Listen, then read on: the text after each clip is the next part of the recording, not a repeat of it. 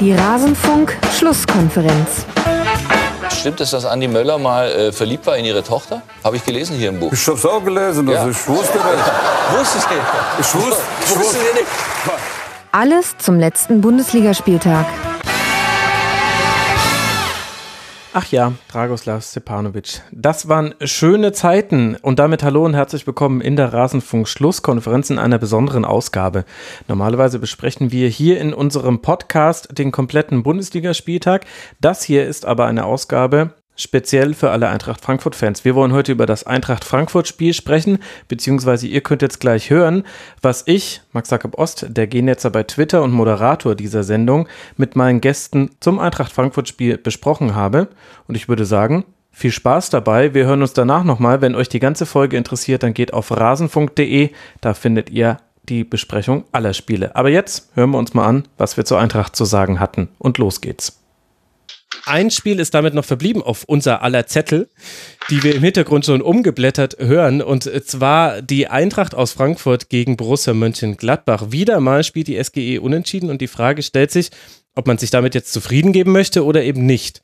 Im Spiel gegen Gladbach ging man einigermaßen glücklich in Führung dem Spielverlauf nach und kassierte den Ausgleich dann, als mit Fernandes der entscheidende Lückenstopfer auf der 6 verletzungsbedingt ausgewechselt worden war. Zakaria bekam genau da den Ball von Strobel und traf mit einem nicht ganz unhaltbaren Schuss zum 1 zu 1. Womit sich die Frage stellt, Marc, die ich gefühlt jetzt bei jedem Segment gestellt habe, aber auch losgelöst von diesem Spiel und äh, den dem Kontext der Tabelle, wo steht denn die Eintracht aus Frankfurt? Ja, äh, momentan, da äh, stehen sie, ja, also es ist, es ist schwer zu sagen. Also ähm, ich finde, man merkt schon jetzt mittlerweile, dass sie, äh, dass es ihnen ein bisschen an, an die Kraft geht, äh, wobei ich dann irgendwie nach dem Spiel relativ verwirrt war, dass es doch 58 intensive Läufe mehr der Eintracht gab, äh, was ja bei dem Programm eigentlich Wahnsinn ist. Ich finde aber, man merkt schon so eine gewisse Frische, so diese, diese Power, die sie vor einigen Wochen noch hatten und diese Spritzigkeit ist nicht mehr ganz so da. Ähm, klar, diese Statistik spricht jetzt eigentlich total dagegen, aber ich finde, das ist, das ist einfach so ein Grundgefühl, was ich habe. Hm. Ähm, Auch deswegen raus, wird es, finde ich, hat glaube man es vor allem gemerkt. Also ich habe es schon auch so beobachtet. Hinten raus, finde ich, hat man das Ja. gemerkt. Genau, genau. Da ist dann äh, ja auch gerade bei dem Tor, ähm, Mhm. da ist bestimmt auch mental äh, ein bisschen die Kraft verloren gegangen. Ähm, ja, grundsätzlich glaube ich, hängt das so ein bisschen davon ab, äh, jetzt mit der Tabelle, wie weit sie in der Europa League kommt. Denn äh, ich glaube, das ist meine Prognose, äh, die, die Wahrscheinlichkeit, dass sie unter die ersten sechs kommen, äh, ist geringer, wenn sie weiter in der Europa League kommen.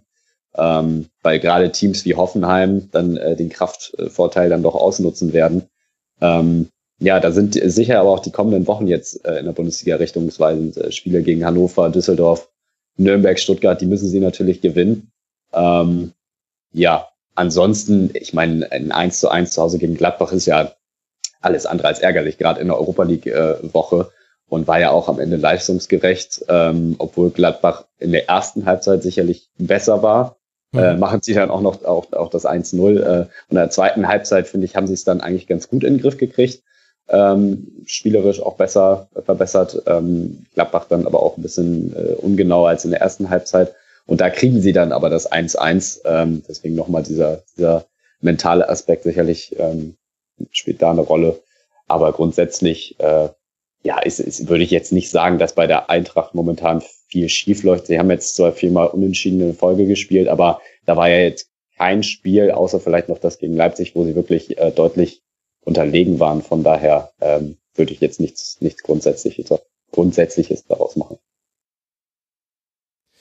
Und trotzdem fehlt ja ein bisschen was, Thomas, bei der Eintracht im Vergleich zur Hinserie. Auch wenn man jetzt gegen dieselben Gegner drei Punkte mehr geholt hat, aber von der Art und Weise, wie man Fußball spielt. Kannst du benennen, was fehlt? Also es ist, es ist, glaube ich, tatsächlich die Leichtigkeit, die ein, ein bisschen verloren gegangen ist. Jetzt ist man ja mittlerweile auch in einer, in einer Situation, wo man was zu verlieren hat und, und nicht mehr die ganz große Überraschungsmannschaft ist, die, Mhm. äh, die sie in der Hinrunde war. Ähm, trotzdem sage ich, also ich, ich finde es beeindruckend, wie zum Beispiel Adi Hütter das, das, das schafft, ähm, mal Aller draußen zu lassen, dann Rebic, dann, dann, dann Jovic und es kommt da gefühlt keine Unruhe aus, auf, obwohl die alle eigentlich den Anspruch haben, immer und jedes Spiel 90 Minuten auf dem Platz zu stehen. Das, das kriegen sie gut hin. Sie hatten jetzt hintereinander Gegner wie in Bremen, in Leipzig, zu Hause gegen Dortmund und jetzt gegen Gladbach. Das, das sind alles Top-Mannschaften, gegen die sie nicht verloren haben. Das, das muss man auch äh, sagen, dass die dann unentschieden gegen die spielen, mal, mal schlechter, mal besser spielen. Aber ich finde, das spricht schon dafür, dass die total gefestigt sind, wenn auch nicht mehr mit dieser Leichtigkeit. Aber das hat Marc ja schon richtig gesagt, das, das merken die natürlich auch, wenn die, wenn die unter der Woche gegen Donetsk spielen und dann jetzt äh, kommt mit, mit Gladbach auch eine, eine spielerische Topmannschaft, ähm, die schlägt man dann nicht, nicht so und dann, dann gehen hinten so ein bisschen die, die Kräfte verloren. Trotzdem finde ich, sind die total, total stabil. Ich sehe die immer noch wirklich sehr, sehr gerne spielen. Und äh, ja, wie Marc es richtig sagt, möglicherweise hängt es wirklich vom Verlauf in Europa League ab, äh, wie das weitergeht für, für die Eintracht in diesem Jahr. Aber so würde ich mir jetzt als Eintracht-Fan überhaupt keine Sorgen machen, dass da gerade irgendwas in irgendeine falsche Richtung läuft. Also die, die haben sich gut verstärkt, auch mit Hinteregger jetzt, die sind gut aufgestellt und diese Leichtigkeit ist jetzt ein bisschen weg, aber ich, ich glaube, das ist jetzt nichts Außergewöhnliches. Mhm. Gegen Donetsk wird jetzt natürlich besonders wehtun, dass wahrscheinlich mit Rode und Fernandes zwei zentrale Spieler im zentralen Mittelfeld fehlen, die da sehr, sehr wichtig waren. Das wird am Donnerstagabend dann entschieden werden, wer da in die nächste Runde einzieht. Und auf der anderen Seite Gladbach mag ein Punkt, mit dem hat man sich jetzt dann 43 insgesamt in dieser Saison geholt. Natürlich immer noch eine sehr, sehr gute Spielzeit von Gladbach wurde ja auch schon häufig genug äh, thematisiert. Und dennoch hat man den Eindruck, dass Gladbach Dinge liegen lässt in der aktuellen Saisonphase. Ja, ja, das ist äh, natürlich das Thema der, der ersten Halbzeit, ähm, weil da haben sie es eigentlich, äh, eigentlich ins, insgesamt sehr gut gemacht, spielerisch äh, sehr klar, haben dann nur einfach verpasst, äh, teilweise die Konter richtig auszuspielen. Ich denke da an Hazard in einer Szene, ähm, und, und natürlich die Chance zu nutzen. Ähm, Zakaria muss man da natürlich äh, vorrangig nennen. Also eigentlich haben sie das wirklich gut gemacht in der ersten Halbzeit, aber hätten da insgesamt natürlich äh, mehr draus mehr draus mitnehmen müssen und kassieren ja dann sogar das 1-0, auch wenn es unglücklich war. Ähm, und in der zweiten Halbzeit hat dann so ein bisschen die Genauigkeit gefehlt. Da ähm, waren sie nach vorne nicht mehr so so klar. Ähm, ja, insgesamt äh, finde ich aber trotzdem, dass die, vor allem die defensive Stabilität eigentlich, eigentlich nach dem Hertha-Spiel, äh, vor allem in der ersten Halbzeit wieder da war. Da hat Frankfurt relativ wenige Mittel mhm. gefunden. Ähm, ja. Finde ich, hat eine sehr gute Raumaufteilung im 4-3-3. Ähm, auffällig auch, dass sie, dass sie Rebic gedoppelt haben. Also der war eigentlich äh, so gut wie ganz aus dem Spiel. Ja, zehn Pässe mhm. gespielt, fünf davon kamen an. Also das illustriert das ganz gut. War die mhm. Endstation für viele Bälle, um so zu sagen. Genau. Und ähm, ja, insgesamt finde ich ein sehr hoher läuferischer Aufwand, gerade das Mittelfeld mit Zakaria, Neuhaus und Kramer.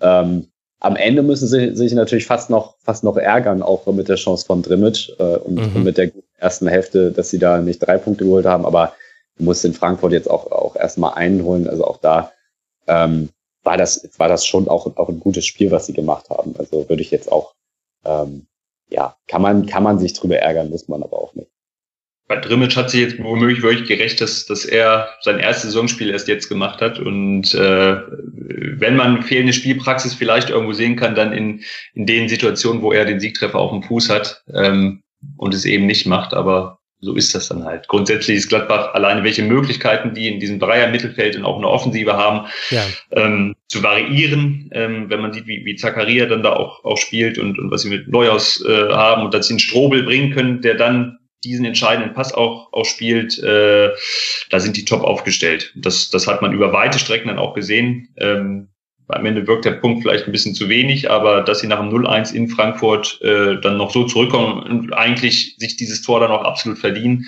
ja. äh, das zeigt, welche Qualität in dieser Mannschaft steckt. Das stimmt. Man hat auch wieder gesehen, Hazard und Stindl sind einfach für jeden Gegner nur schwer in den Griff zu bekommen, auch für so eine gut geordnete äh, Defensive wie die von Eintracht Frankfurt. Und so ganz stimmt ja auch gar nicht das, was ich gesagt habe. Also, dass, dass Gladbach so viel liegen lassen würde. Es ist ja so ein bisschen, es klafft auseinander, Ergebnis und wie die Ergebnisse erzielt werden. Also weil de facto hat man ja in dieser Rückrunde jetzt erst einmal verloren, das war letzte Woche zu Hause gegen Hertha und jetzt dieses Unentschieden, dieses respektable Unentschieden geholt, alles andere gewonnen. Aber da habe ich eben so ein bisschen meine Eindrücke einfließen lassen. Also gegen Leverkusen zum Auftakt relativ glücklich, dass das zumindest ein Dreier wurde. Da hat man nicht viel Chancen herausgeholt. Gegen Augsburg waren das zwei Konter, glaube ich, die da zu den entscheidenden Toren geführt haben. Ansonsten war das eigentlich ein 0 zu 0 Spiel. Und ach ja, genau, und das Tor war ja noch eigentlich aus Abseitsposition heraus erzielt. Wir erinnern uns, das war am 19. Spieltag. Auf Schalke war es bis zur roten Karte eigentlich ein 0 zu 0 Spiel, aber diese Spiele hat man alle gewonnen. Das wollte ich jetzt nur quasi als Erklärung nachschieben. Ich dachte, ihr, ihr geißelt mich gleich mit den Punkten, die Gladbach ja geholt hat, obwohl ich gesagt habe, schwierige Phase. Aber so kam ich eben quasi zu dieser Aussage, obwohl die Ergebnisse ja wunderbar sind und es ja auch aktuell noch alles super aussieht. In der ja, Tat. aber Wolfsburg, das hatten wir ja schon beim VfL, das wird jetzt äh, dann in der Tat mhm. interessant, wer von den beiden jetzt dann da Wahrscheinlich wird es ein Unentschieden. ja, aber das sind jetzt wirklich zwei sehr spannende Heimspiele, die da auf Gladbach zu kommen. Man empfängt Wolfsburg und man empfängt den FC Bayern. Und wir alle wissen, wie, also wenn es einen Angstgegner gibt für den FC Bayern, dann ist es Borussia Mönchengladbach. Und wenn es eine heimstarke Mannschaft gibt, dann da auch trotz jetzt dieser Niederlage und des nicht geschafften Rekords von 13 Heimsiegen in Folge, kann man immer noch Gladbach, denke ich, als heimstark bezeichnen. Also das wird wirklich interessant. Wolfsburg und Bayern sind die nächsten beiden Partien für Borussia Mönchengladbach und die Eintracht aus Frankfurt spielt jetzt zu Hause gegen Schachtjor Donetsk, bevor man dann nach Hannover reist.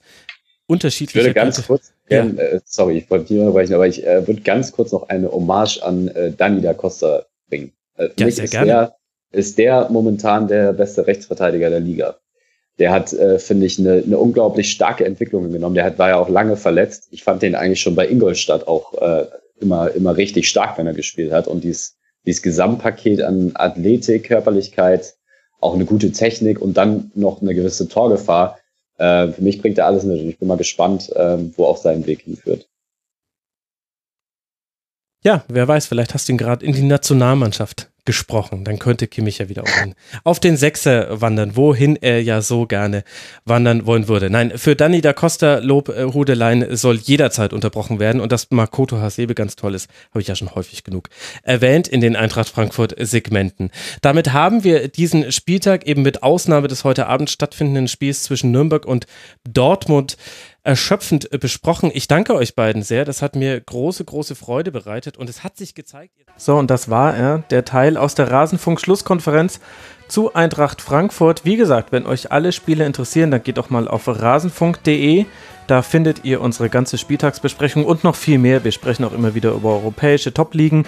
Wir sprechen über zeitlose Themen des Fußballs. Hört mal rein im Rasenfunk. Ansonsten hören wir uns sehr gerne wieder, wenn ihr mögt, hier an diesem Ort und an dieser Stelle dann wieder zur Eintracht Frankfurt. Macht's gut. Ciao.